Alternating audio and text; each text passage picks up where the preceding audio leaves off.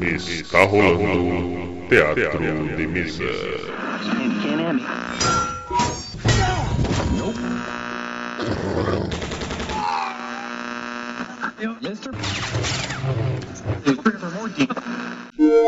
Bem-vindos. Ouçam agora assuntos aleatórios.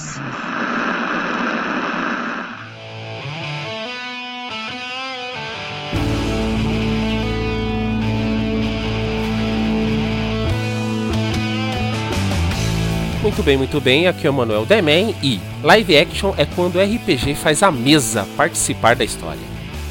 Olá, aqui é o Jaguar e viva como se fosse morrer amanhã. Olá, aqui é o Bom Tempo. Eu sempre achei que o Anime Friends fosse um grande live action. E aí pessoal, aqui é o Alan Medeiros e leve-me ao seu líder. Oi galera, aqui é o Ageu e eu sou viúva do Vampiro à Máscara segunda edição. Fala pessoal, aqui é o Falcão e o LARP vai explodir a cabeça de vocês. Eu espero que não, né? Enfim.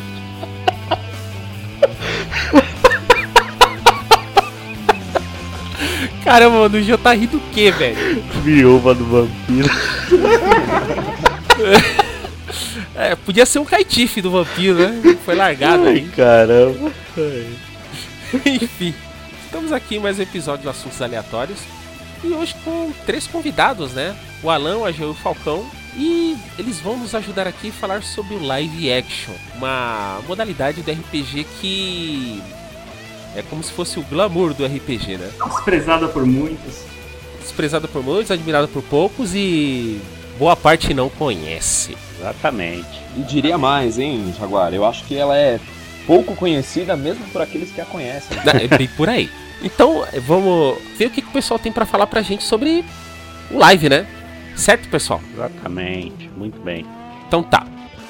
Vamos lá.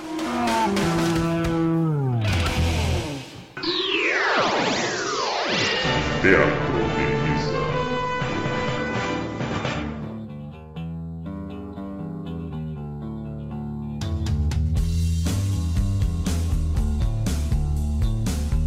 Muito bem. Estamos aqui com nossos convidados, né? O, o Alan, o Agil e o Falcão. Certo, pessoal, e aí, como é que vocês estão? Olha, aqui poderia estar melhor. Mas segue a vida. Vocês vocês conhecem RPG faz muito tempo ou não?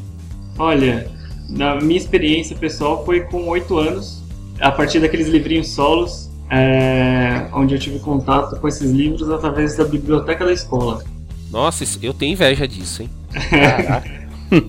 Eu comecei, o livrinho foi Aventura Solo também. O Alan tinha 8, eu tinha 11. E um amigo chegou com o livrinho, né? E a gente. Ah, essa piada é foda. Chegou. Ah, Quem, ah, quem que tava com o livrinho aí? um, um amigo meu chega com o livro. É, sempre o amigo, né? O, o livro, o livro era o Desafio dos Campeões, Steve Certo, Jackson. sim. Aí ele começou a, a ler pra gente na classe e aí fudeu, porque aí daqui a pouco não tinha mais ninguém na classe, inclusive assistindo aula. Cada um tava tentando alguma coisa. Aí, aí começou a ter livro na biblioteca da escola, aí fudeu, né?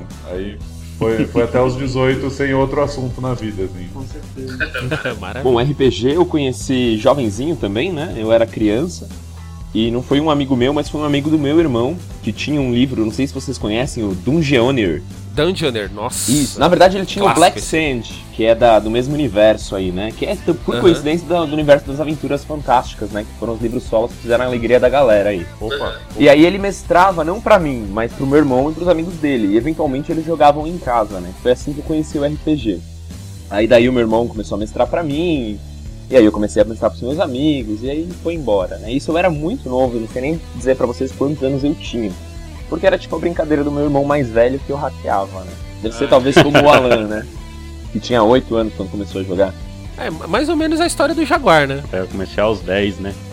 Os 10 anos, quando meu primo L e o Demen me chamaram pra ver ele jogando Hero Quest.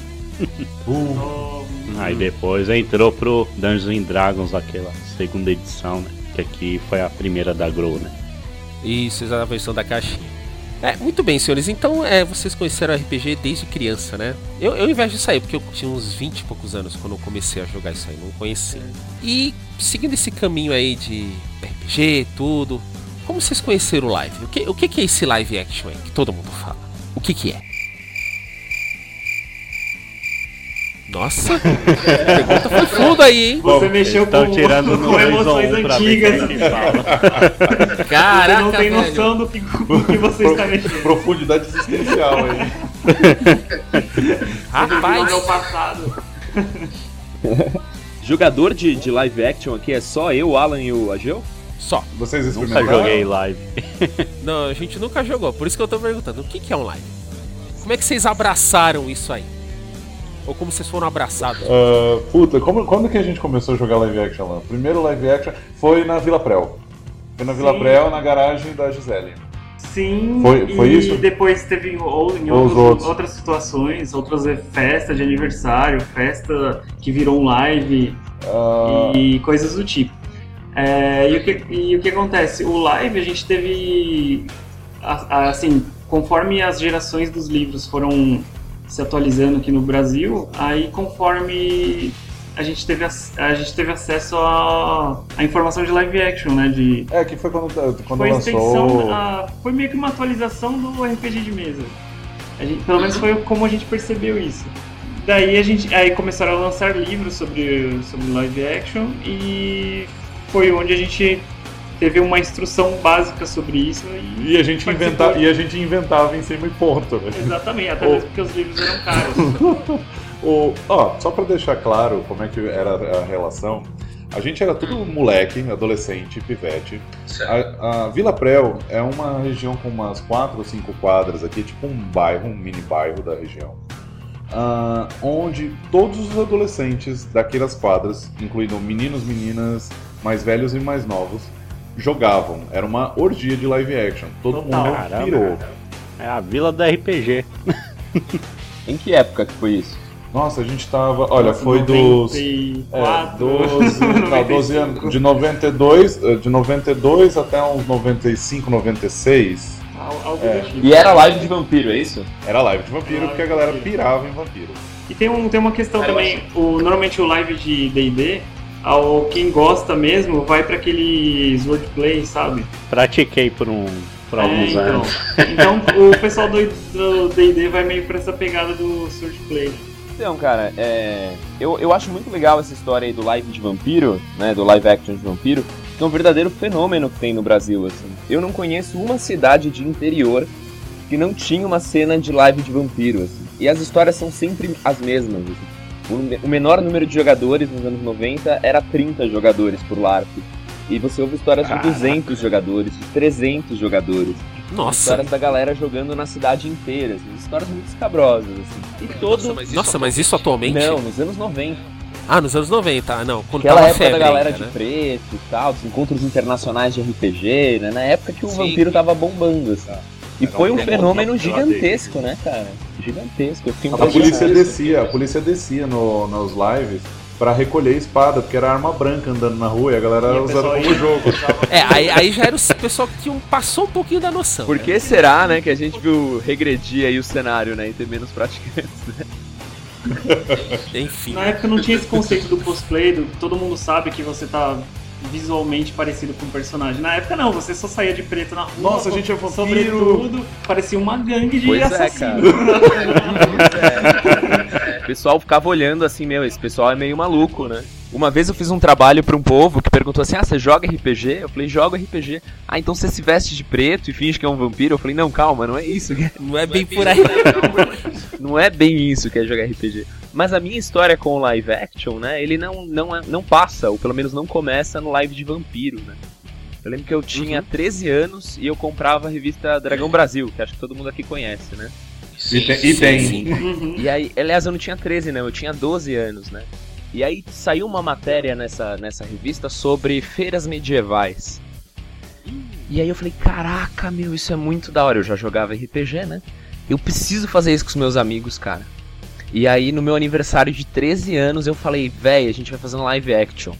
E aí todo mundo fez uma armadura de papelão, com uma capa de, de saco de lixo, assim. E você falou do Swordplay, né? A gente não era tão sofisticado, não tinha as espadinhas de espuma. A gente pegou uns cabos de vassoura mesmo. assim. Sim, é É verdade. Era o mais hardcore, hein? Eu não recomendo isso, entendeu, gente? Tô falando isso aqui como um Não registro de uma tragédia que nós vivemos no passado. Procurem as espadas de espuma se vocês quiserem fazer alguma coisa assim, eu recomendo muito. Eu tenho É, uma cicatriz até hoje. É, fazer. hoje tá fácil. Eu tenho até uma cicatriz até hoje desse aniversário, mas foi muito divertido. A gente criou os nossos personagens, Então, fez as nossas literalmente foi uma coisa que te marcou, né? Me marcou, me marcou profundamente. Agora não marcou só a minha pele, marcou a minha alma. Porque essa história, enfim, ela se arrasta até hoje. Em que ano que foi esse seu aniversário? Ai, cara, não me faça fazer contas. Hora dessa. Eu sou de humanas. Mano. Eu faço miçanga. Mas foi depois, acredito que seja depois dos anos 90. Tá, já, já era 2000, assim. Já.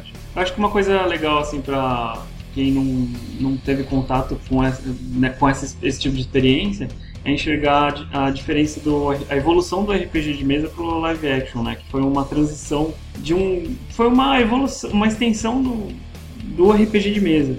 O RPG de mesa ele tem uma a gente tem uma experiência de campanha, né? Você tem uma história que começa, tem um meio, tem o fim, mas você sabe que, sei lá, num próximo fim de semana, num próximo dia, você continua aquela história. E o É como se live- fosse uma série, né? Cada um Exatamente. capítulo vai fazendo parte de uma história Sim. maior. É, e o live action não, o live action ele fez tanto sucesso porque ele é um mega evento, ele é como se fosse um filme. Que era Você- difícil você fazer continuidade. Exato, e até mesmo porque é um evento, então é, o evento envolve bebida, comida, pessoas, organiza segurança. Às, vezes, muitas vezes não tinha Passou segurança. fome. a gente passava fome, a gente tava lá. A gente ficava no sereno, exposto, mas a gente tava lá jogando. O jogo terminava de madrugada e todo mundo dormia no chão da fábrica que a gente tinha alugado, porque não tinha o que fazer. Puta. Até chegar a condução Nesse aí já era, né? Exatamente. Brasil Productions.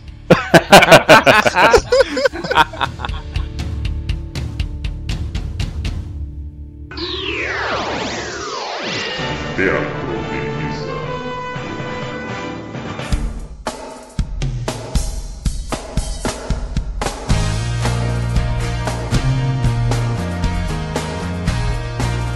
Muito bem.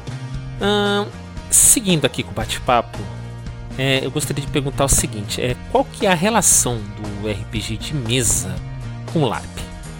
Então, assim, eu acho que é bacana o pessoal entender que é um complemento do RPG, só que com essa cara de evento. Então, é, você sai da, da atuação de mesa e para uma atuação real com ação. Você já tava vestido na mesa mesmo? né? É, a gente já, assim, a gente já fazia um live de mesa, porque a gente já se caracterizava com os personagens, já, já gesticulava, já falava igual. É, porque, sei lá, a gente era novo, então a gente não tinha no limites para interpretação. Nós não tinha o que fazer. Também. É a receita principal pra Mas- você. Esse é o diferencial, na verdade. É, tem que ter bem, bom tempo livre, né? Bom tempo livre, ó. Então, pessoal, é- eu achei legal isso daí também. Eu falei de- dessa coisa da, da espadinha de, de cabo de vassoura com 13, né? Com 15, acho que foi o ponto de virada, porque isso- essa experiência aí da- do cabo de vassoura, ela foi uma coisa pitoresca, né? Que a gente gosta de contar assim pra, pra ver como a gente é bobo, né? Quando a gente tem 13 anos. Mas o ponto de virada mesmo que fez assim, falei, caraca, meu, vou começar a jogar esse negócio de live action. Eu tava mestrando, eu não jogava Vampiro à Máscara. Eu era de uma outra turminha, eu jogava Trevas RPG. Uhul! E aí- Classicão! Me dá um abraço, me dá um abraço. Seja bem-vindo. Aê! Meu, eu vou pegar uma garrafa de hidromel. Eba! Ai, meu Deus. Eu, eu vou Tem tomar que ser um d'água. comemorado, né? Tá foda. E aí eu falei assim, a gente tava meio cansado do rolê do, do Trevas, né? A gente queria umas histórias mais mais soturnas, mais sombrias, mais tananã. Aham. E aí eu falei assim, vamos, vamos experimentar uma coisa diferente, né? Eu vou mestrar uma campanha em São Paulo dos anos 1920. Vocês criem aí os personagens de vocês. Não podem ser magos, não podem ser vampiros, tem que ser mortais, humanos, normais. Beleza. E aí eu peguei uns jornais da época, que o meu irmão tinha uma enciclopédia, acho que do Estadão, que é o jornal do século XX, que eram matérias de várias décadas do século XX. Uhum. Eu escolhi algumas e bolei uma história é, em torno de uma, de uma figura é, da aristocracia paulistana, que seria o vilão, e tinha uma trama, uma ghost story, assim, né? Uma, uma trama com fantasmas. E aí, eu não preparei nada. Eu saí jogando tudo no improviso, assim, né? E era uma história de mistério. Aí quando chegou na metade da, da campanha, da, da sessão, aliás, quando encerrou a sessão, eu falei, putz, meu, eu não sei como é que eu vou fazer agora pra juntar todos os pontos que eu inventei. Aí a gente entrou no sábado seguinte, na semana seguinte eu consegui fechar tudo, a galera adorou, foi um sucesso. A gente nunca mais jogou RPG depois disso. Eu vou explicar por quê. Ai, meu Deus. A galera, não sei porquê, meu, logo na primeira sessão, eh, chegou vestido como os personagens, assim. Pô, tá animal. Como se eles fossem da São Paulo da década de 20, assim, sabe? Então um era um, um playboy, foi vestido de playboy. O outro era um cigano, foi vestido de cigano. Eu falei, caramba, gente, mas eu não me preparei, né? Eu era o mestre, tava só vestido com uma roupinha normal, fiquei até me sentindo mal. E conforme a gente... Não, mas o mestre é invisível, ele pode estar do jeito que Não ele é, quiser. eu, eu aprendi isso também. Mas enfim, a galera não conseguia ficar sentada jogando, né? Acho que é disso que tá falando um pouco, né, Alan? A galera levanta, assim, aí vai ameaçar o seu personagem, o cara vai pra cima de você, você fica com medo. Mas isso quando o grupo é bom. Quando o grupo é bom e o narrador ajuda. Então, mano, ter- os caras estavam sangue nos olhos esse dia. E aí, quando a gente terminou de jogar essa- essas duas sessões, a gente falou, velho, tá todo mundo se vestindo como personagem, ninguém consegue ficar sentado, e a gente tá representando as ações em pé. Né? Pra que, que a gente tá jogando RPG de mesa, né? Vamos experimentar a história de live action? E aí a gente resolveu organizar um live, claro que a gente jogava trevas, né? Um live de trevas, inspirado muito por esse live de vampiro aí, né? E jogamos, acho que foram cinco ou seis sessões, né? Porque eu fazia parte da comunidade do RPG Trevas, né? Do fórum que tinha na época. E a gente convidou as pessoas pelo fórum, alguns membros atuantes, até escritor da editora participou desse live. Foram cinco ou seis sessões e a gente ficou um pouco decepcionado com, com algumas coisas que aconteciam, assim. Que eu acho que tem um pouco a ver com a experiência do live de vampiro. E acho que é o motivo de alguns jogadores pararem de jogar depois de algum tempo, né? A coisa das mecânicas dos poderes acabava gerando muito ruído. O pessoal. É, É que tudo é polêmico no live, né? né? tudo é polêmico, né? Nossa, sempre, Mas né? muito dessa polêmica tem a ver com a utilização das regras. E por quê? Né, refletindo nisso hoje, as regras elas foram desenhadas para serem utilizadas em mesa. E elas foram adaptadas para o live action. Então tem uma, de- uma. Eu falo em depreciação, mas é- é um termo meio burocrático. Mas é isso, né? Tem uma perda quando você vai da regra da mesa pro, pro live action. E aí ele não funciona muito É bem. que é como se fosse mídia diferente, É né? isso que eu ia dizer. Pra mim e pras pessoas, enfim, dos grupos que eu faço parte, que a gente faz live hoje em dia e tal, o RPG e o live action, é, o live action não é uma modalidade de RPG. A gente não considera mais dessa maneira. A gente entende que historicamente ela teve essa, essa leitura, mas a gente considera isso que você falou. A, a gente gosta de falar muito que o, o RPG de mesa está para a literatura como o LARP está para o teatro. E a gente tem até um, a gente tem até uma denominação científica para isso, né? Que o gênero literário, e aí eu não estou falando do- dos- das maneiras como nós, no senso comum, usamos esses termos, né? Estou falando da teoria aristotélica, depois retomada no século XIX com os camaradas. O RPG de mesa, as histórias são épicas. Então, como o Alan falou, essas histórias elas se passam em vários capítulos, elas são histórias que se passam em um longo período de tempo, com muitos personagens, né? Muitas coisas acontecem. Tipo- esse tipo de narrativa é chamado de narrativa épica, e o Senhor dos Anéis a gente chama de épico, histórias muito grandiosas a gente chama de épico, porque na Grécia as narrativas épicas eram a Ilíada e a Odisseia. Então são narrativas grandiosas. Mas o épico não se refere necessariamente à narração de feitos grandiosos, mas à narração dos feitos. Quando a gente conta as histórias no passado. E o LARP ele tá no tempo dramático, que é, né, na, na Grécia Antiga, que é quando esses termos são cunhados, é o tempo das histórias, perdão, das peças de teatro. Então as peças de teatro na Grécia, elas não tinham descrições de ação, elas tinham apenas diálogo. Por quê? Porque o tempo dramático é o tempo do presente. Então assim, a gente sempre fala, né, os críticos literários falam e a gente reforça. Não existe gênero puro, né? No RPG, que a gente fala que é épico, quando você está dialogando ali com outro personagem, isso é dramático. E no LARP, quando você está descrevendo alguma coisa que você não pode realizar, por exemplo, isso é épico. Mas predominantemente, o, o RPG é uma arte ép- épica e o LARP é uma arte dramática. E ó, ô, Luiz, aproveitando o gancho e o trocadilho, a- uma coisa que foi épica né, nessa vivência da sua, na nossa e tudo, é porque a gente viu ah, um tipo de mídia nascendo. A gente participou desse nascimento. Assim como, sei lá, a fotografia, depois a- a- você co- começa a nascer um cinema dela, depois, quando vai desenvolvendo a tecnologia. a- assim como você tinha lá o jogo de tabuleiro de estratégia, que começa a brotar o RPG dali com o D&D, e a gente, pô, a gente viveu, eu, você, o Alan aqui, a gente viveu o nascimento dessa linguagem. Então faz todo sentido essa narrativa que vai misturando a coisa até que ela vai é, amadurece e se destaca, né? Sim, e eu acho que a gente estava numa época muito favorável também, porque assim, a, tanto a cena musical que estava rolando na época era o grunge junto com o metal que estava explodindo nas mídias. Então, assim, é, é basicamente o pano de fundo cinematográfico e Do- do cenográfico do, do RPG. Mas você não acha que você teria o, o- desenvolvimento do live action se fosse o sertanejo universitário ou o funk? Não, tem... oh, meu Deus. Ó, é assim, ô, Léo. Até, até acredito que teria, mas a questão é que, por exemplo, do grupo que a gente participou e que teve esse. Na década de 90 teve sim esse fenômeno. Do no- rock muito forte. Não, né? não, não, do. Mas pensando no, na associação com a história de vampiro, que foi forte aqui no Brasil. E, é, e o, o Brasil adotou basicamente esse. O Lovecraft, o.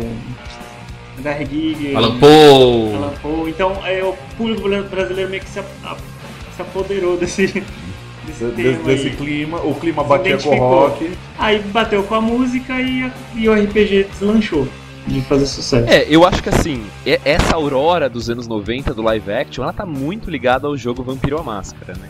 E essas músicas, aí você fala do grunge que é dos anos 90, né? Mas o, o Vampiro ele nasce no início dos anos 90. Então ele tem aquele mood do, do- dos, ro dos rockzinho gótico dos anos 80, mais o, Isso. a coisa da contestação, assim, do, é, e, e aí por isso que é bárbaro, porque é um fenômeno que transcende meramente o live action, né, ou a linguagem. Era, a galera jogava RPG, a galera se vestia, a galera ouvia música. Cara, é um fenômeno que precisa ser estudado. O pessoal brinca que o brasileiro precisa ser estudado, esse fenômeno precisa ser estudado, cara, isso é muito doido. Agora eu ia achar muito da hora se houvesse uma aurora do, do, do LARP, né, do live action do LARP, entre o sertanejo universitário e o funk carioca. Eu ia achar animal, cara. Quero ver isso muito. Meu Deus do céu, eu não gostaria de ver isso não. Como não? Desce o morro e dá uns pipocos. Aí os caras lá com as correntes lá, vestido boné pra trás, eu achar maneiro, velho. Nossa, Eu acho, eu acho que você não tá vendo Que visão do inferno, hein? Não, não tô vendo. Léo, você, pode, você já pode assumir a liderança desse movimento. Vai Goblin, vai Goblin, mano. Roteiro do bom tempo aí é demais, hein? É, uma, outra, uma outra coisa que é legal é, citar é em relação à interpretação. A, a- tem uma diferença bem grande assim entre a interpretação com você com uma ficha na sua frente Sentado, e o né? narrador sentado na mesa naquele ambiente mais confortável e o ambiente que você está totalmente exposto que as pessoas às vezes não te conhecem às vezes são seus amigos que estão no, no live action e muitas vezes não e você precisa interpretar. Você, as pessoas, se você não interpretar, você vai ser um. um- vão, vão te confundir com um garçom, com, com alguém que tá cuidando da festa e não com um personagem. Certo, é. Alan, mas é o seguinte, então, no caso não depende do narrador, o mestre que está ali, conseguir orientar todo mundo. Qual como é que o mestre consegue se virar nesse monte Então, de o mestre gente? não vai conseguir orientar todo mundo. Essa, é- esse é o ponto. Porque são muitas pessoas, são muitos grupos. Às vezes, é, no, no caso de Vampiro a Máscara, eram divididos em clãs. Em outros lives é, existiam Então famílias. pode acontecer de ter uma junta de mestres pra estar conduzindo isso. Não pode acontecer, não. Tinha Tem- tem que que acontecer. acontecer. Naquele caso, naquele contexto tinha. Era obrigatório. Pode acontecer também de não ter mestre nenhum na experiência, né? E o controle dessa situação tá na mão de todos os jogadores ao mesmo tempo. Sim, aí é um pouco mais difícil, mas pode ser também. Eu não cheguei até essa experiência, ô Falcão, mas eu tenho certeza que deve ser bem louca. Bem Cara, bizarro. tem um jogo que é de um colega meu, que é o Luiz Prado, e é por isso que eu peço que me chamem de Falcão, porque depois as pessoas confundem, então eu sou o Falcão, ele é o Prado. É um jogo que chama Ouça no Volume Máximo. Ele foi lançado por uma editora de RPG aqui do Brasil, que é a Unza RPG. Ele é um jogo para até 7 pessoas, que conta a história de uma banda de rock que fez sucesso pra caraca, que se chama Ouça no Volume Máximo, que se separou por algum motivo e 15 anos depois os integrantes dessa banda se reúnem para decidir se a banda vai voltar ou não. Esse é o enredo do LARP. Né? O LARP dura, se não me engano, é uma hora, cronometrada no relógio, é para até sete pessoas e esse LARP não tem mestre. Pra quem quiser conhecer apenas e não comprar, tem uma versão disponível gratuitamente na internet. Vale a pena. Então, indo nesse, nesse quesito que você falou agora sobre quantidade de pessoas. É, o, o Alan e o Ageu falaram assim, não, porque já foram dezenas de pessoas, vários clãs e tal. E o Falcão falou assim, ah, é até sete. Existe um, vai, como eu diria, um quórum mínimo para ser um para fazer Não, um pode live? ser combinado. Isso pode ser combinado. Mas depende do quantidade de gente que você conhece, basicamente. E Certo. depende também do live, é, do live que você tá fazendo, né? Eu joguei faz pouco tempo um live que tinha dois jogadores. E enfim, ele era uma experiência que foi desenhada para dois jogadores. Então assim, eu acho que não dá pra fazer live com uma pessoa só. Algumas pessoas até acreditam que dá. Eu acho que o mínimo é dois. Mas o máximo, cara, tem um evento, acho que na Alemanha, se eu não me engano, que é o Conquest of Mythodia, que diz que tem 7 mil pessoas jogando live. Meu Caraca, Deus, uma cidade inteira. parece até aquele Airsoft do, da Rússia, né, Demen? É, na- a Rússia, inclusive, é, é famosa, a Rússia e os países vizinhos são famosos por fazer LARPs em céu aberto, com caracterizações muito brutas, inclusive baseadas em jogos de videogame, frequentemente, tem um famoso do Fallout, que é isso, assim, não poupei despesas pra fazer um negócio. É a Rússia, né? É a Rússia, Reversal Rússia impera. E aí, como agiu o mestre dentro do live action? Ou, no caso, os mestres, né? Que vocês só tem situações, em na maioria são mais de um, né? Então, aí pode ser é, combinado de ter um mestre, o narrador principal, e os restantes que são será, seriam os outros narradores como NPCs. Ou pode ter apenas um que orquestra todo um evento.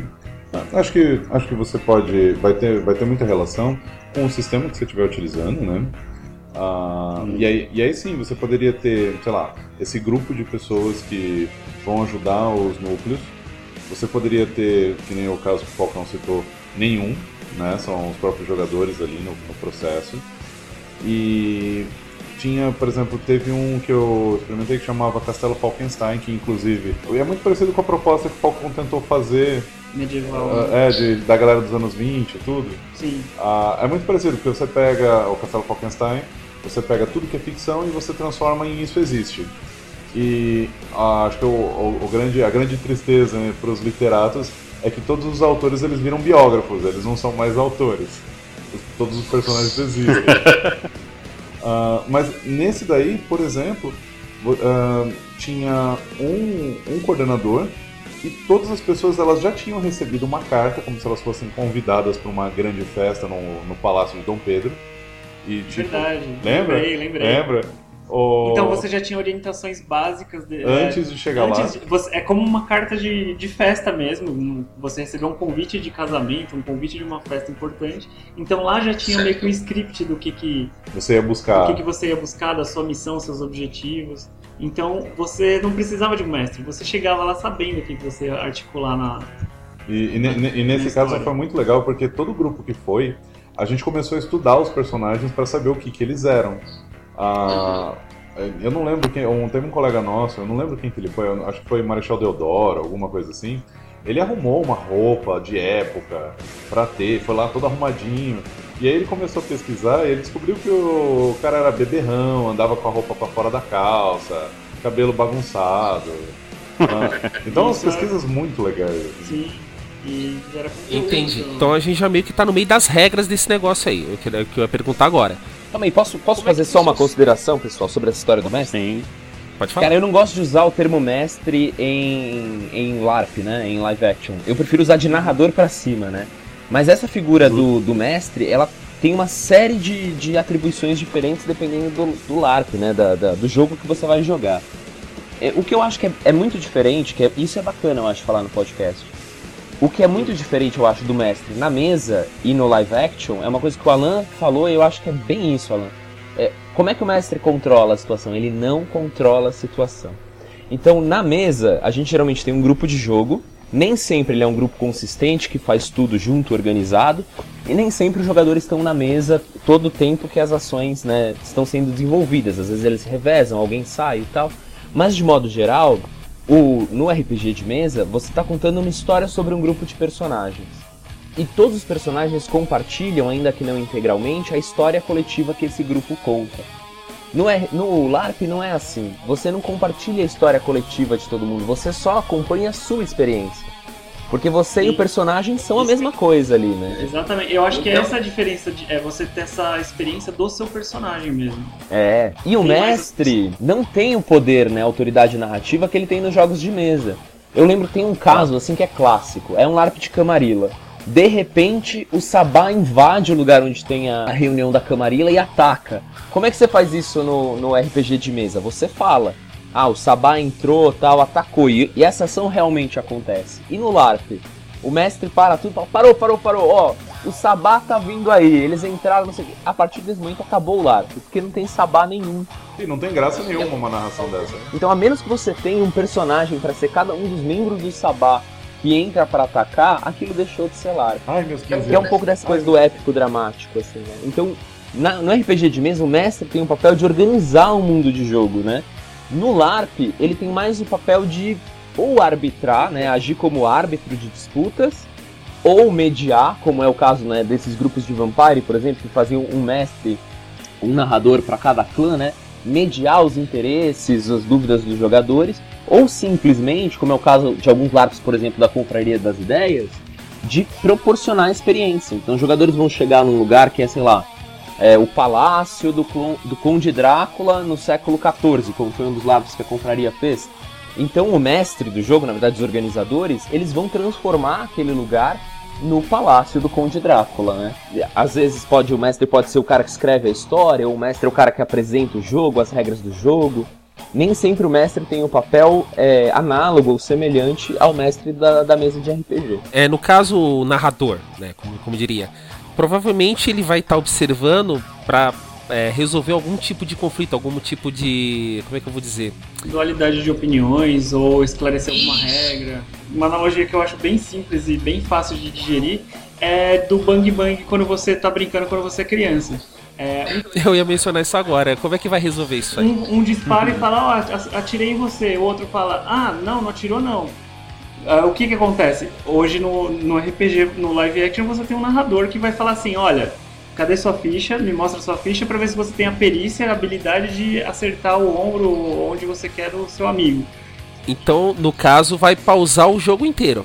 Vamos supor, é. Estamos eu, o Jaguar, participando aqui do, de um live. Aconteceu uma discrepância entre os dois personagens, eles vão se enfrentar. Ah, vou ter um, um duelo de facas aqui, vamos supor. Aí, aí como é que o narrador resolveria isso? Ele pararia todo e falaria assim: peraí, para o narrador, a princípio, não resolveria isso. Seriam os jogadores que eles, é, durante a interpretação deles, um deles pode falar assim, pode acionar aquela ação, falar off, que aí é como se ele, ele pausasse o jogo, e ele vai acenar pro narrador que estiver próximo, ou um NPC, e falar assim, ó, eu vou fazer um duelo aqui com, com, esse- com essa pessoa aqui na minha frente e quero que você acompanhe. É isso. Aí depois ele já avisa on, que é o para o jogo correr. Se os jogadores acharem necessário. Se acharem correr. Então, isso no Mind's Eye Theater, né? Que é esse, esse sistema de, de organização de live action da White Wolf, antigo já, de 90 e pouco. Que foi um dos primeiros que saiu quando teve essa adaptação. Sim, sim. Mas no- nos, nos LARPs que eu tô acostumado a jogar, é, a gente não pode fazer off. Não pode chamar off em momento nenhum. Mas Não existe off. Ah, só, só uma coisinha, só uma coisinha. É, pra quem tá ouvindo, LARP é Live Action Roleplay, ok? Uhum, é. Vocês estão falando LARP, LARP, LARP, LARP e ninguém falou o que, que era, só pra esclarecer pro pessoal. Boa, boa. É que no Brasil a gente conhece por live action, mas é o mesmo assunto, né? Essa galera que Falcão anda, eles usam como live. live. A gente conhece como live, mas eles usam mais como Essa live. galera que o Falcão anda. Esses maus Como elementos. se tivesse uma gangue aí. Não, é, é na A galera do submundo aí. Que do submundo o que? Do mundo das trevas. Ah, desculpa, ele é um vampiro. Não, gente, são vocês que são a galera do mundo das trevas. Eu sou do outro calê. Eu sou eu, né? Então, essa questão da mediação do narrador, né? Muitos jogos é, independem da mediação do narrador, né? Você fala do exemplo do Bang Bang. Ah, eu acertei em você. Não, não acertou não. Se as regras são absolutamente claras, a primeira pessoa que falou Bang acertou o adversário que queria acertar, essa é a regra do jogo, acabou não tem discussão, não há necessidade de haver um mediador, né? Pra contornar essas regras. Entendi. A primeira experiência que eu fiz, né, acho que a respeito disso, porque eu trabalhei alguns anos na Confraria das Ideias, que é uma ONG aqui de São Paulo que faz live action. E eles sempre tiveram muito forte essa presença do narrador árbitro, pelo menos até meados de 2012, quando eles também começaram a experimentar outros formatos. Foi em 2011, um jogo que eu fiz. A gente tinha pego um projeto da prefeitura de São Paulo para fazer live action, né? Ou melhor, como eu digo, LARP. e a gente fez um jogo que chama A Clínica, Projeto Memento, que os jogadores simplesmente acordam desmemoriados dentro de uma sala. Você fala assim, pô, que, que clichê, né? Tal. Bom, mas o jogo partia desse, desse princípio. E aí, enfim, durante o jogo tem uma mecânica onde os jogadores vão recuperando as memórias deles. E, e, esse jogo tinha muito claramente que todas as disputas tinham que ser resolvidas entre jogadores sem que eles pudessem pedir o off. Foi a primeira vez que a gente fez essa, essa experiência. E surpreendentemente pra gente naquele momento deu super certo, super funcionou, não teve que interromper o jogo. Porque de fato, essa, essa coisa do árbitro, né, do narrador ter que interromper o jogo, às vezes to torna o jogo interrompido, né? torna o jogo até meio impraticável. Ele quebra né, a imersão, o clima, e em alguns momentos isso pode atrapalhar bastante. Né? Foi um dos motivos que fez a gente, depois de fazer o LARP de Trevas, lá em 2006, eu acho, é, 2005 talvez, fez a gente querer procurar outros formatos, outras coisas para fazer, porque o jogo era muito engessado, porque tinha um excesso de regras muito grande, e o rolê que a gente queria, que era interpretar os personagens, representar os personagens do nosso corpo, a gente não conseguia fazer. Então a gente foi atrás de outras coisas aí, outros formatos que não.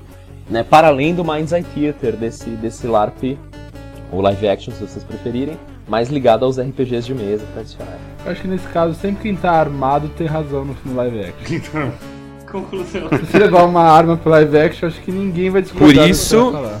Por isso que não é pra levar arma no live action. Exatamente, viu, Ah, Gê? e o detalhe, nesses live actions que, ah, por exemplo, uma regra, uma regra, uma regra master aí dos lives, eu acho que até hoje é você não tocar nos jogadores. Meu, a gente não tava nem aí, a gente se Nossa, dava enforcava nos lives, pulava no pescoço do outro. É, é contato físico. É, eu, eu entrar nesse mérito aí, porque é o seguinte, querendo ou não, por mais que você faça, organize um, um live action pra investigação, pra alguma coisa de mistério, você tem que descobrir alguma coisa, descobrir um podre do príncipe, descobrir um item escondido na casa da, daquele mago em tal lugar.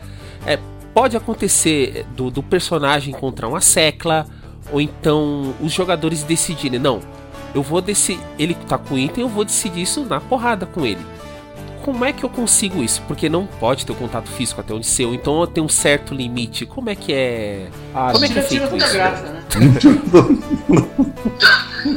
a graça sai na mão. eu, eu acho que você decide pelo tamanho e pela arma que você tem. Pessoal, posso, posso tentar responder essa? Por favor. Esse é um tema que eu adoro, porque essa história do contato físico aqui no Brasil, ela sempre foi uma grande mentira que se contava para os jogadores, né? Tem um artigo que eu gosto muito para aqueles que gostam de ler e acho que especialmente nesse caso para os que gostam de ler em inglês, é um artigo de uma jornalista americana que chama eu não vou falar inglês, tá, pessoal? Não vou fe- ferir os ouvidos de vocês com a minha tentativa de falar inglês. Então vou falar em português, mas vocês procurem o equivalente em inglês. O artigo chama Não me toque ou eu te processo. Nossa. E ele fala sobre como a cultura americana, ou melhor dizendo, a aversão ao toque na cultura estadunidense é responsável pela regra presente em qualquer LARP norte-americano até início de 2010 aí, que é proibido tocar. A regra de proibido tocar, ela existe nos LARPs de Vampire, que foram os LARPs americanos que vieram pro Brasil, né, nesse grande fenômeno dos anos 90, que a gente já falou. E ela existe também nesses LARPs medievais, tipo Swordplay. É, é proibido. Essa regra sim, é proibido tocar. E nós acreditamos. seja, é. Nós temos relatos, inclusive, de que nos Estados Unidos realmente as pessoas não se tocam durante os LARPs. E a Liz Stark, essa jornalista, ela vai explicar que nos Estados Unidos as pessoas não se tocam. Ponto. Não tem durante os LARPs. Tem até um filme ba- bacana aí pra quem é professor ou pra quem curte cinema, que chama O Substituto, que é um professor substituto, tem uma cena que ele toca numa aluna. E aí já era, a vida dele acaba. Ou melhor, bom, enfim, assista. E tem um episódio dos Simpsons também, que o Bart toca numa colega dele e os, e os Simpsons passam a enfrentar um processo judicial terrível. Então essa ideia do não me toque, que foi abraçada, olha só o trocadilho, foi abraçada aqui no Brasil, ela é uma regra americana, né, fruto dessa cultura norte-americana e estadunidense, e a verdade é que ela nunca pegou aqui no Brasil. Ah, Os jogadores né? sempre se tocaram, né, do aperto de mão ao tapinha nas costas, pelo menos, né. Ao enforcamento teatral. E o pessoal fala assim, em muitos grupos de, de Vampire, né? O pessoal fala, ah não, mas essa regra do não me toque, ela é governada pelo, não, pelo bom senso. Meu velho, bom senso é uma coisa muito subjetiva, né? É muito relativo muito isso aí, cara. relativo. Então, é, historicamente no Brasil, nós temos um problema relacionado aos LARPs de Vampire que tem a ver com o contato físico, onde as pessoas dizem quando apresentam o jogo que o contato físico é, pro- é proibido, onde, no entanto, se estabelecem critérios de senso comum entre jogadores em que determinados contatos são proibidos e outros não, e entre os quais, meu, você tá jogando live action, né? Tá jogando um LARP, é super emocional, você fica puto, é você é o seu personagem, você tá no corpo do seu personagem, você fica bravo, você fica. Tá rolando ali uma cena de sedução com uma garota que você acha bonita já e. E aí, amigo, como é que funciona isso? Não toque ou pode tocar dentro do bom senso? E se eu entender errado o limite do bom senso do meu colega? Então onde é que vai parar isso daí, né? Muitos grupos de Vampire ainda não resolveram essas questões.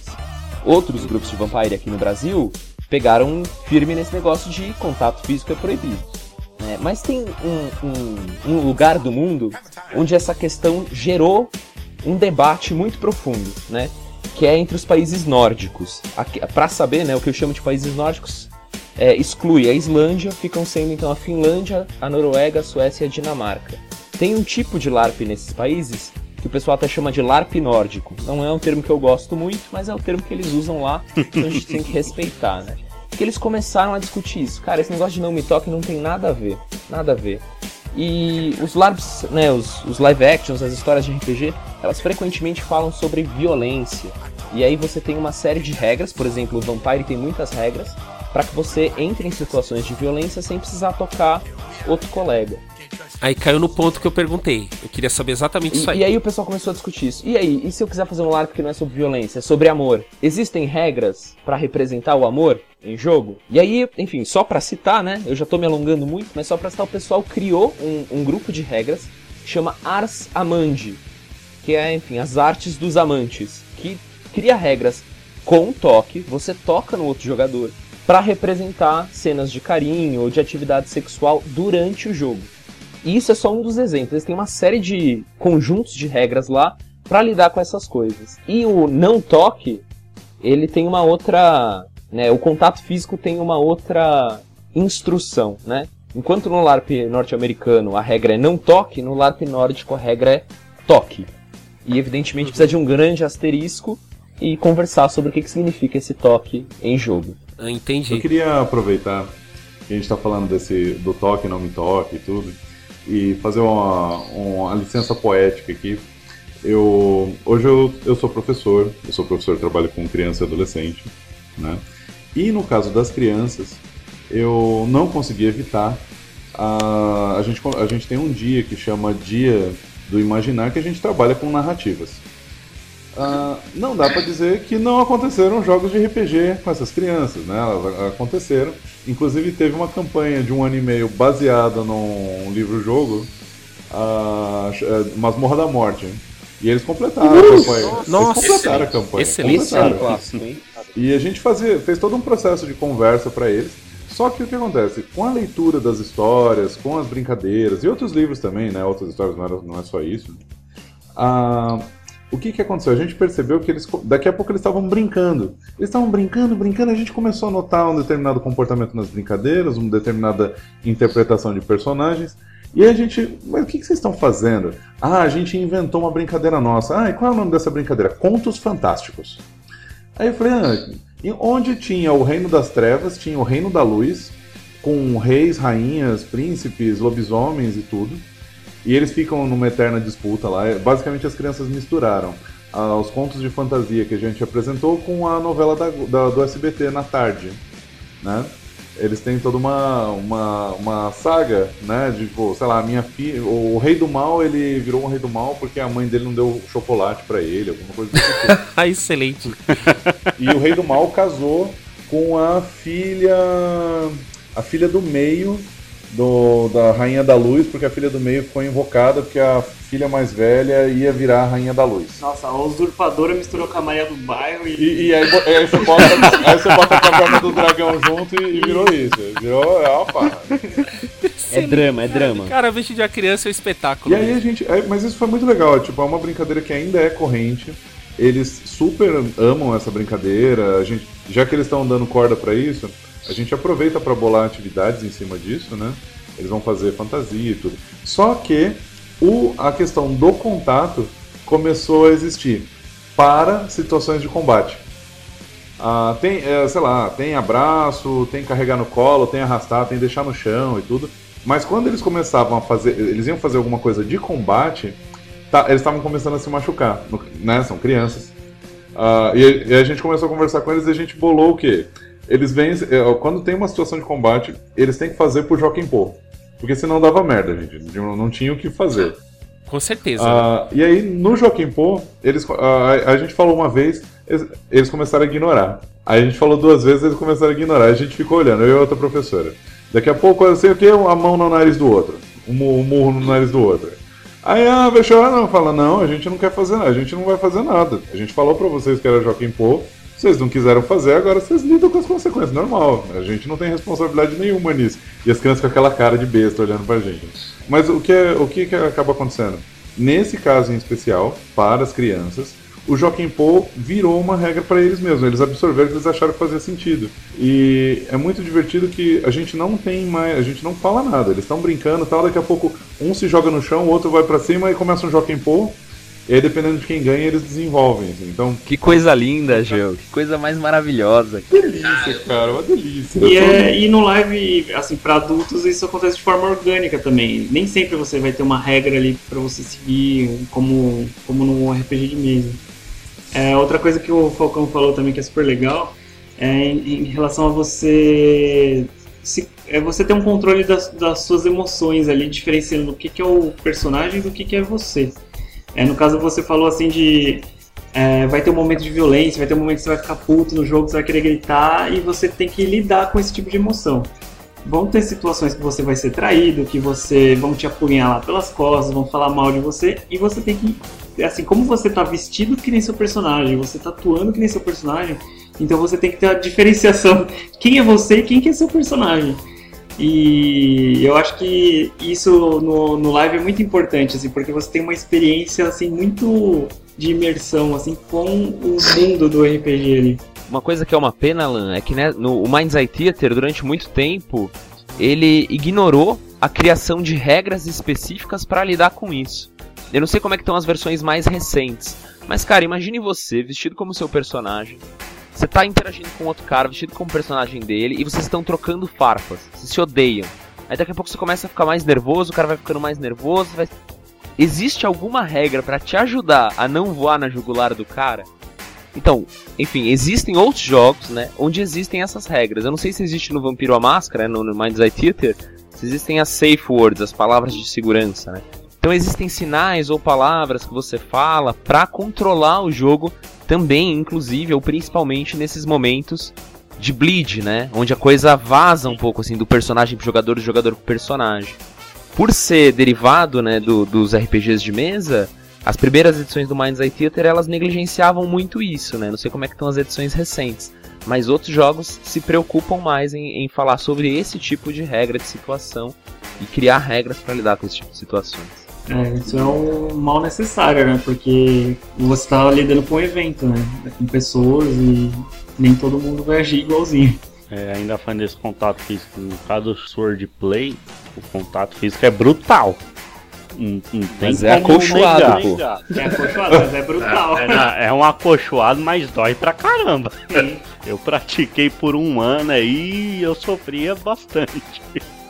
Isso explica muita coisa. Mas ninguém pode te segurar pelo colarinho, né? Você ficou mais resistente? Ah, não, segurar pelo colarinho não, mas puta, Nem passar a mão na sua cintura.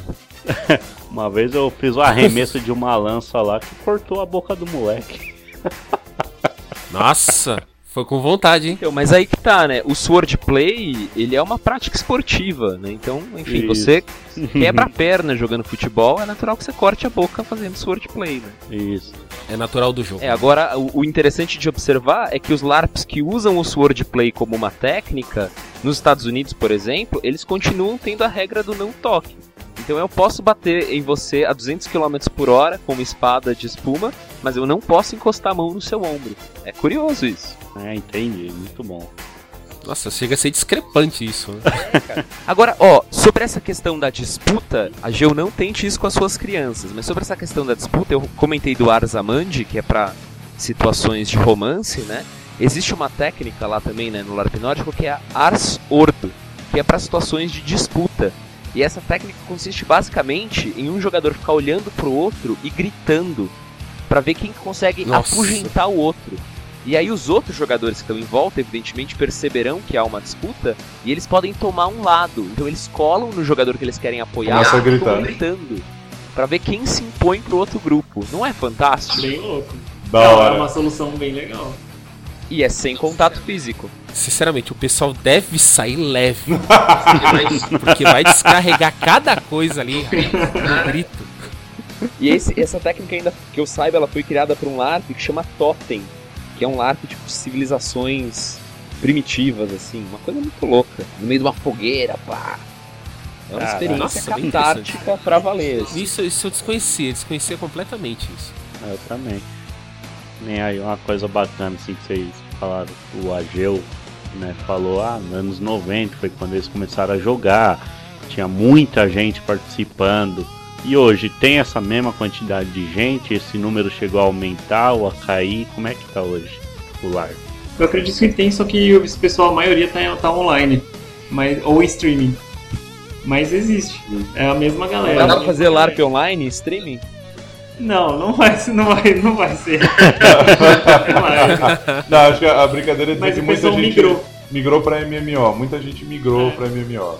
O, É, do, o- do RPG de mesa mesmo, né? É. o- não, mas, eu mas, acho, mas não é o RPG de mesa também. O, o criador do D&D, ele fala uma coisa que eu gosto muito. Ele fala, ó, quem gosta de MMO gosta de TV. Ah, quem gosta de RPG de mesa gosta de teatro. é, Tipo, associando com uma, uma recompensa É fácil. perfil, né? Muito do seu perfil. Sim, é, faz, faz eu, eu vejo aí algum sentido, né? É, eu acho que assim, a- os LARPs, né? Nos anos 90 eles foram a aurora do LARP no Brasil e tudo, mas só se jogava um tipo de LARP nos anos 90.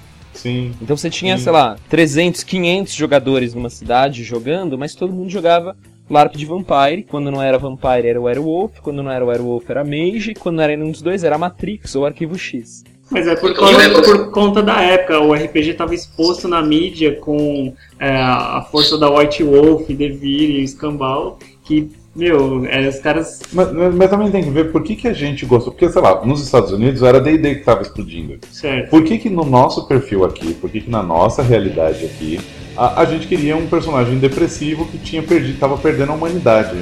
Sabe? Oi? Sim, Eu sou um herói e eu Eu me estou, identifico com estou isso. virando um monstro. Eu eu tô- me identifico com isso. É, cara, o pessoal da própria White Wolf já, já veio pro Brasil e disse, né? Nossa, nos Estados Unidos não se joga desse jeito, né? Então a gente tem um jeito muito particular, inclusive de jogar o LARP, né, entre aspas aí, americano, né? Na verdade, não. O, o- o jeito que se jogava é, LARP de vampiro aqui era um jeito muito particular. Viva os latinos! Uhul! Mas assim, eu acho que diminuiu muito a quantidade de jogadores, né? Porque acabou, né? De, ou, ou arrefeceu esse boom do Vampire, né? Do Vampiro à Máscara. Não, e do Mas live, né? É, saiu, saiu das grandes mídias, né? E quando saiu das grandes Mas, mídias. mas era- não, não, não teve nas grandes mídias. Eu acho que teve Ah, muito pouco. eu acho que não, não. é isso que, que justifica, não. Foi, cara, é um fenômeno. É o que eu falei, precisa ser estudado. Eu acho que nós ainda não temos respostas, não, porque aconteceu nesses anos 90 maluco. É, porque é aquela coisa, o Falcão, eu acho que foi muito mais no boca a boca. Eu acho também. É, aquele grupo, tipo assim, um grupo vai de oito pessoas com. É, assim, ah, vamos resolver jogar live.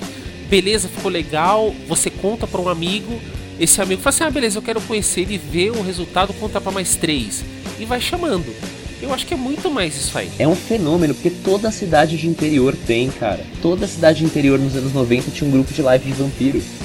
Então, ainda mais porque porque não tinha é, a conexão que tem agora.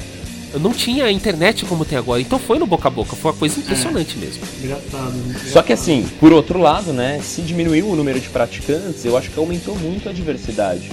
Então, em no... pra, pra dar alguns exemplos, né, em 99, o pessoal aqui de São Paulo funda a Confraria das Ideias, que depois, em 2007, vai se tornar uma ONG. O que, que é a Confraria? É um grupo que cria LARPs originais, não são LARPs de vampiro, não são LARPs de mago, não são LARPs baseados em RPGs. São LARPs originais. E aplica sempre em locais públicos. Em 2004, 2005, a confraria se, se associa a um grupo de swordplay e faz um dos LARPs mais conhecidos do Brasil, pelo menos pela audiência, né? Depois do One World by Night, que é o Graal. O Graal em São Paulo dá origem ao Graal em Minas Gerais e o Graal no Rio de Janeiro, ambos que ainda existem, né? Que é já o, o modelo norte-americano do LARP de espada de espuma, que depois vai ser influenciado também, né? Pelos LARPs alemães, italianos, franceses de espada de espuma. E mais recentemente, em alguns casos, até pelo LARP nórdico. Isso em 99. É, e, enfim, continuam tendo praticantes, claro que diminuiu muito o número desses LARPs de, de baseados em RPGs. Né? E em 2011, é, a gente tem em São Paulo o grupo Boi Voador, que ele passa a estudar a produção do, do LARP ao redor do mundo, né? E traz para o Brasil muitos tipos diferentes de LARP, né? E vai tornando eles públicos. Para quem quiser conhecer um pouco da história dos tipos diferentes de LARP, é, eu recomendo uma olhadinha no site LARP Brasil, larpbrasil.blogspot.com. Vai ver o quanto que esses LARPs que tem ali, eles se diferem do que a gente conhece como live action de RPG, baseado no Mind's Eye Theater, no Vampire e essas coisas. Mas para quem quiser, procurem aí LARP nórdico, LARP no Brasil, LARP em São Paulo. E, e acho que assim, quem tiver essa curiosidade vai ver que as experiências que nós temos hoje elas se diferem muito do que tinha nos anos 90. Então, se nós perdemos em quantidade de praticantes, eu acho que nós ganhamos muito em diversidade de lá para cá. Aí eu só queria.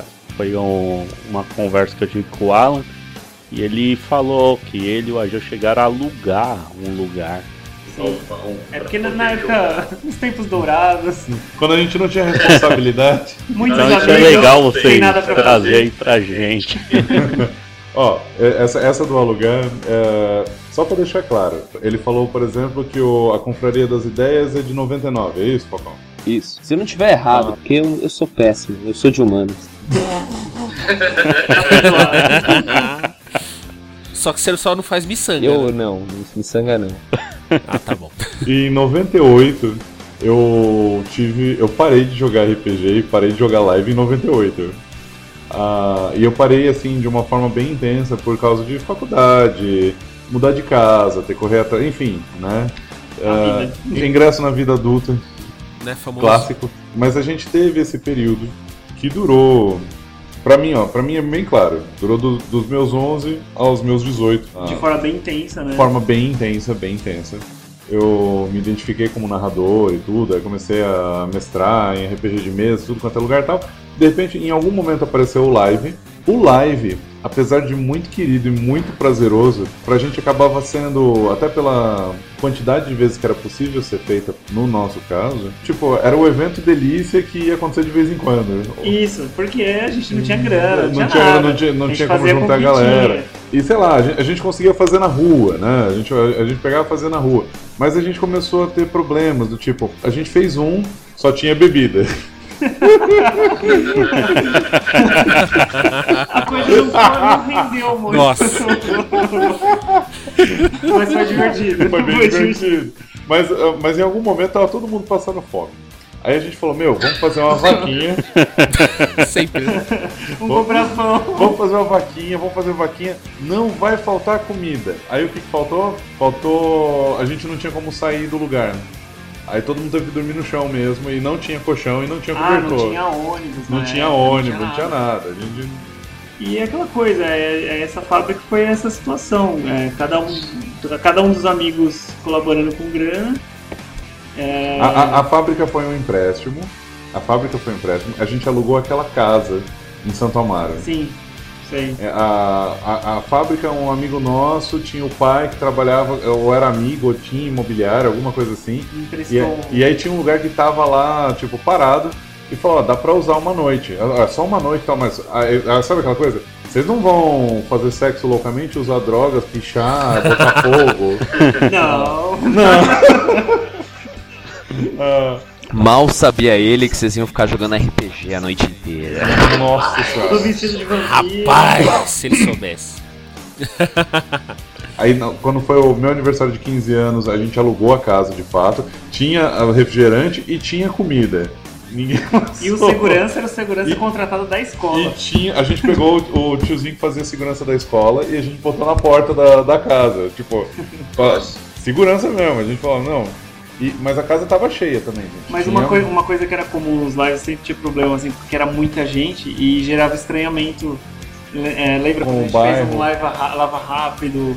Ah, É. teve no Lava Rápida. O pessoal vinha na porta, falava, meu, o que, que vocês estão fazendo aí? O que tá acontecendo? Achava que era alguma, algum culto satânico, ou, ou que a gente era, sei lá, gangue de Nossa. Tem aquele bando de drogado ali andando ali. É, o pessoal, o pessoal vinha com lente vermelha, vestido de sobretudo, então parecia realmente uma gangue ou uma. Um culto, qualquer coisa. Mas não era aquela época que vocês sacrificavam animais? Eu lembro de uma história assim. Essa é a versão Ei, ó o bom tempo entregando vocês, hein? Bom tempo, você encontrou o seu gatinho em casa hoje? Não, um preto Ei. sumiu, velho.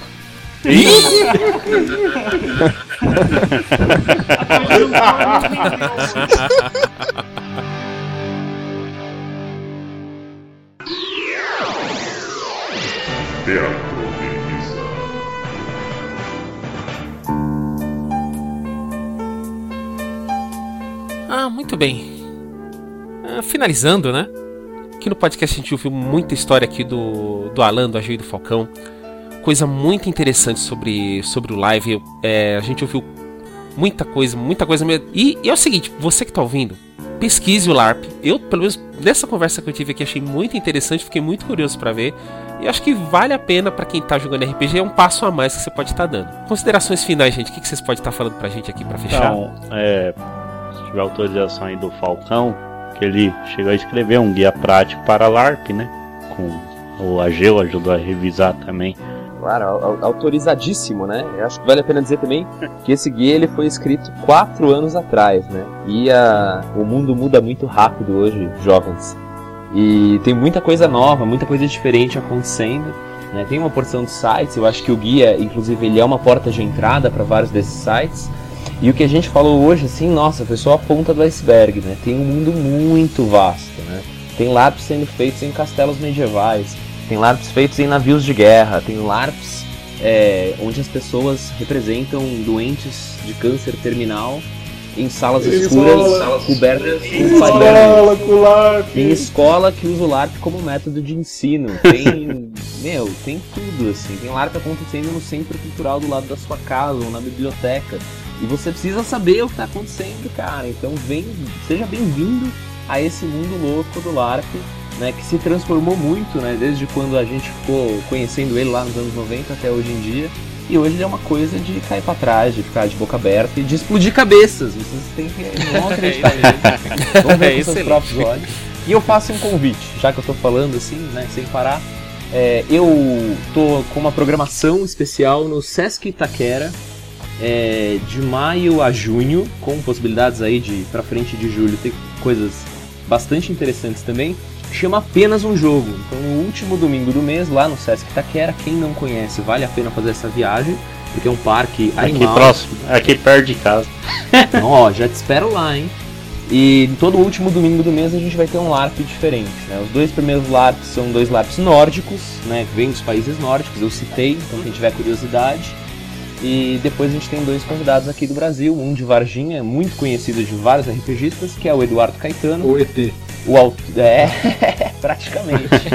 que é o Eduardo Caetano, autor do RPG Violentina. Se os ouvintes aí conhecerem, é uma oportunidade também de levar o seu RPG para ser autografado. e o Tadeu Barba, é, em, em maio ou junho também, que é de Sorocaba. Então, dois LARPs internacionais aí, dois de- do Brasil, da safra recente aí de LARPs pra galera conhecer e experimentar. E se alguém quiser entrar em contato com você, Luiz, como é que faz? Me procura no Facebook, Luiz Falcão, sou um rapaz de barba e com um sorriso amarelo. E atendo prontamente aí, adoro conversar com a galera e trocar ideia e aprender coisas e me procurem. É... Bem, meu contato também tá no Facebook, Alan Medeiros. E eu queria só deixar um pensamento pro pessoal aí que quer se aventurar com o LARP. É um pensamento con- contraditório, é lógico, porque sou eu que tô fazendo o comentário. Pra eles não, quando entrarem nesse universo aí, não se apegarem com as regras. Apenas se apeguem à história do seu personagem e desenvolvam o seu personagem. Mas as regras são fundamentais. É isso. Ok. Excelente. Eu falei que era contraditório. Ah, galera, eu queria agradecer demais o convite de falar aqui. Eu queria agradecer ao, ao The Man, ao Jaguar, ao Falcão. Falcão, ó, eu chamo live de, por apelido, mas está atualizado, eu já entendi que é LARP. Ah, está, está atualizado. Recado dado. Recado dado. Gegeu, Ah, eu também te chamo pelo seu apelido, Gegeu. Isso só prova que o amor é muito maior. Meu Deus, e com esse, com esse clima romântico agora a gente vai encerrando o podcast. Agradecemos a presença de todo mundo aqui, dos nossos convidados e até a próxima aí. Próximo, pessoal. Muito obrigado, pessoal. tchau, tchau. Falou. Falou, gente, até mais.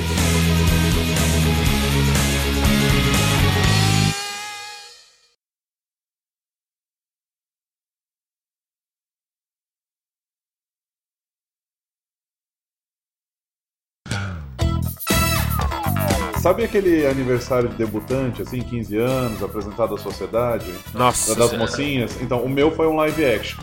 puta que pariu. Ah, Eita. No live action, o Ageu era um debutante. Uma debutante, de vestido. É fato, né? Não, não ia perder a oportunidade. de usar vestido? Ah, Ah, mas, vixe, a minha esposa roubou os meus. Excelente.